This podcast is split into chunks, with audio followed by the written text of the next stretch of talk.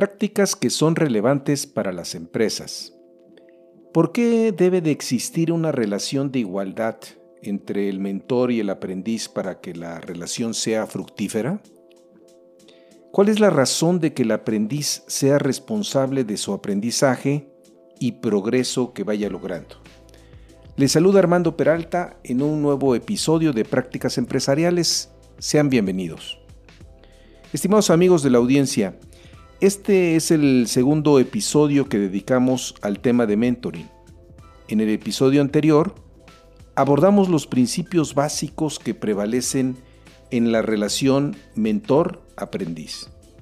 Hemos mencionado cuáles son las fuentes en que nos estamos apoyando y ahora continuaremos revisando cuáles son los principios rectores que nos pueden servir de guía cuando actuamos como mentores. Vayamos al tema, estamos listos y comenzamos. Prácticas Empresariales Podcast. Un espacio dedicado a ti.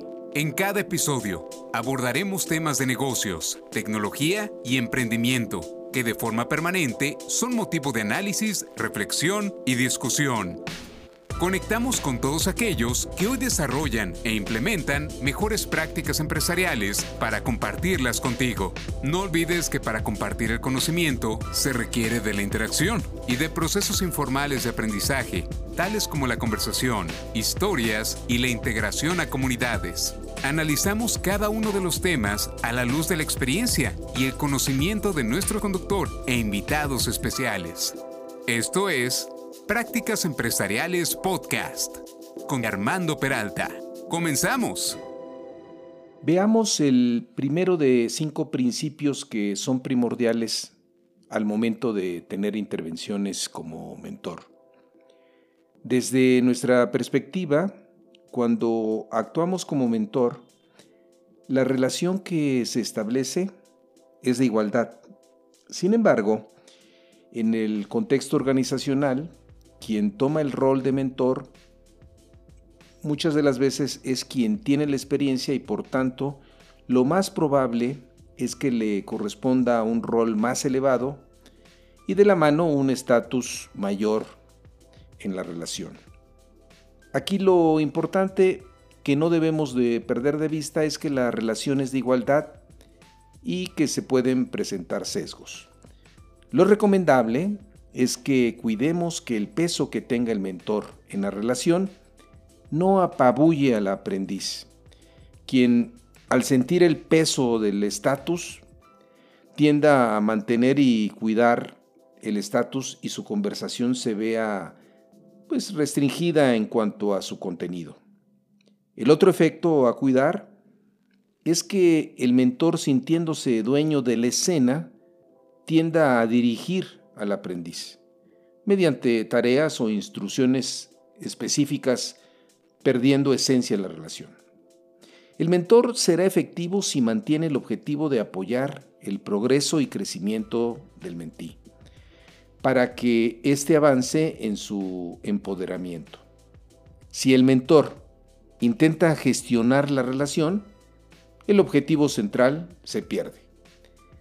Para hacerlo más claro, si el aprendiz, una vez que la relación de mentoría concluya, no cuenta con la confianza para actuar, ya que la falta, pues a la falta del, del instructor o del mentor, si ese es el caso, entonces lo que estará sucediendo es que no se habrán alcanzado los propósitos de la mentoría.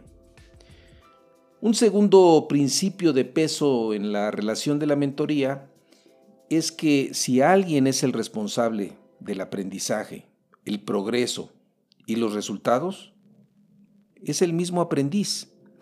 Es un punto que debe aclararse desde que la relación inicia, independientemente de que al mentor se le evalúe en el ámbito organizacional. Tener esta claridad ayuda a que la relación mantenga una perspectiva saludable. Creemos recomendable que cuando una organización desea impulsar un programa de mentoring, se deben de contemplar charlas de inducción al programa donde sea claro qué se espera de cada uno de los participantes. El mentor eh, sí debe apoyar a que el aprendiz logre su compromiso y de que los resultados, por lo tanto, corresponderán al mentí. Asimismo, alentar a que el aprendiz se sienta empoderado. Si en determinados momentos la inacción del aprendiz nos hace sentir frustrados en nuestro rol de mentor y optamos por involucrarnos más a fondo en, determinadas situaciones, lo que estaremos propiciando es que la relación de equilibrio estará cambiando y no justamente para bien. Entonces, ¿cómo podemos saber si el mentor está siendo efectivo?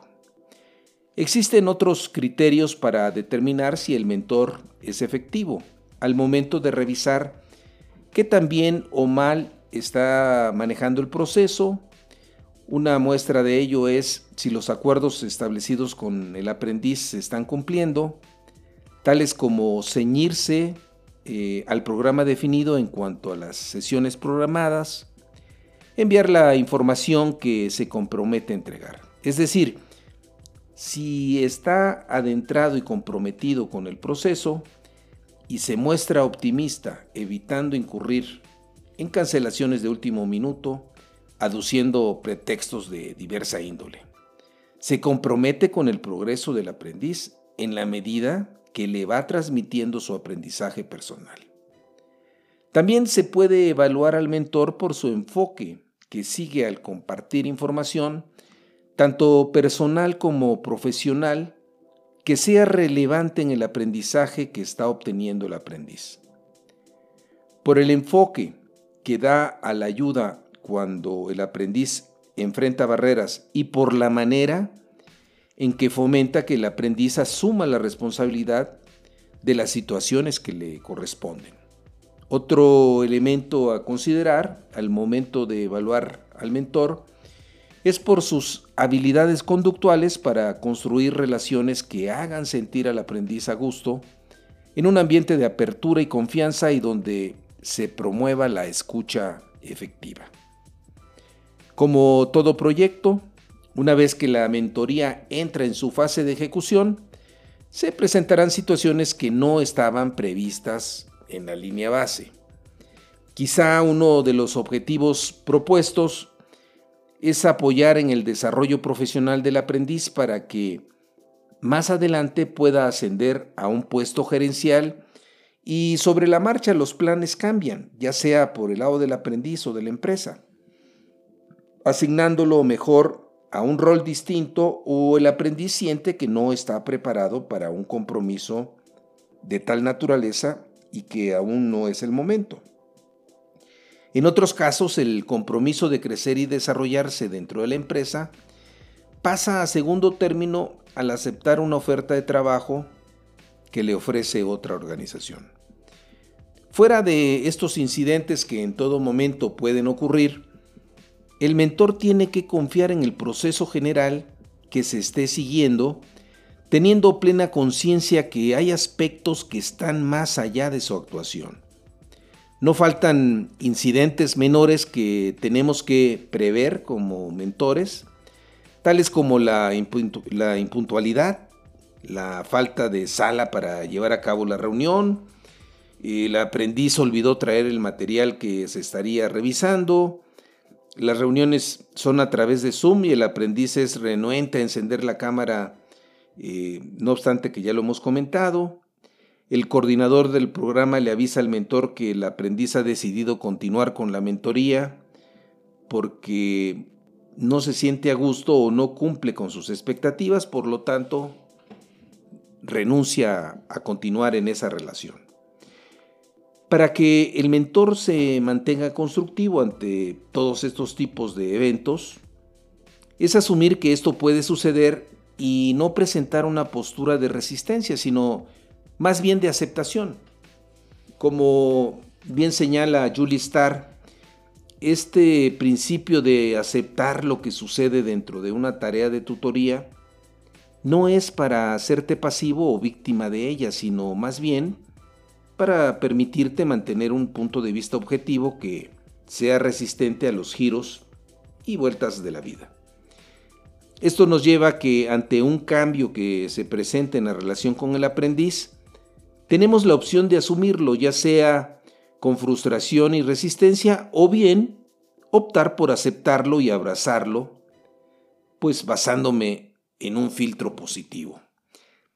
Si enfrentamos el cambio con resistencia, nos sentiremos decepcionados y quizá no, pues nos estemos quejando y, pues al contrario, si el cambio lo veo de forma empática, nos ocuparemos por buscar alternativas de solución o pensar creativamente en una buena salida. Un cuarto principio es el que se refiere a la frontera de actuación del mentor con el aprendiz lo cual en gran parte se delimita por el alcance que tiene su participación y que consiste en brindar apoyo, asesorar, facilitar, ayudar y guiar al aprendiz, debiendo ser claro que lo que suceda fuera de las sesiones de mentoría queda fuera del alcance del mentor. Esto desde luego no debe interpretarse como una falta de interés en lo que haga o deje de hacer el aprendiz, sino más bien que se mantiene una visión equilibrada de la relación. Asimismo, evitar que tu ego en tu papel de mentor se entrometa en la relación con el aprendiz. Cuando éste haga planteamientos sobre los cuales no tengamos la respuesta, aceptar abiertamente que lo ignoras, pero que sí está en tu alcance orientar dónde en todo caso conseguir las respuestas. Como bien apunta la misma Julie Starr, eh, a nuestro ego le gusta retener una percepción de ser superior en las situaciones porque cuando somos superiores estamos más seguros. Recuerde, un mentor se hace más accesible por sus imperfecciones en lugar de cualquier falsa fachada de perfección. Y un quinto principio es que algunos resultados de la tutoría pueden ser conocidos y otros son implícitos. Por ejemplo, el aprendiz observa en el mentor el comportamiento pues de tipo profesional que se manifiesta en su vestimenta, en sus intervenciones que son claras y orientadas a lograr el resultado, en las presentaciones efectivas en público, que en conjunto van sirviendo de referencia y van influyendo positivamente en el aprendiz. Mas, sin embargo, difícilmente estos efectos quedarían reflejados en un formulario de evaluación. Lo importante, que el mentor se sienta con la plena confianza de que su compromiso de apoyo al progreso del aprendiz es el correcto. En adición a los cinco principios que acabamos de comentar, habría que tomar en consideración las principales habilidades que se relacionan con los buenos mentores, las cuales estaremos comentando en un siguiente episodio. ¿Cuáles son estas habilidades? Las adelantamos. Establecer una buena conexión a través de la escucha efectiva, construir con el aprendiz una relación de compromiso y confianza, mantener el enfoque, cómo remover los obstáculos que limitan el desarrollo del aprendiz y ayudar en el crecimiento de alguien.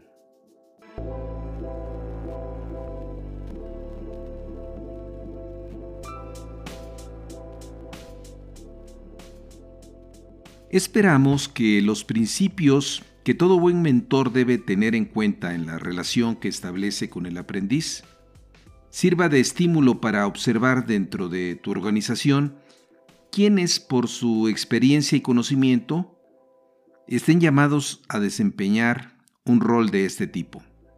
Estos principios que hemos visto ayudan en mucho a entender cuál es el espacio que el mentor tiene respecto al aprendiz y a dar una mayor claridad de lo que puede aportar.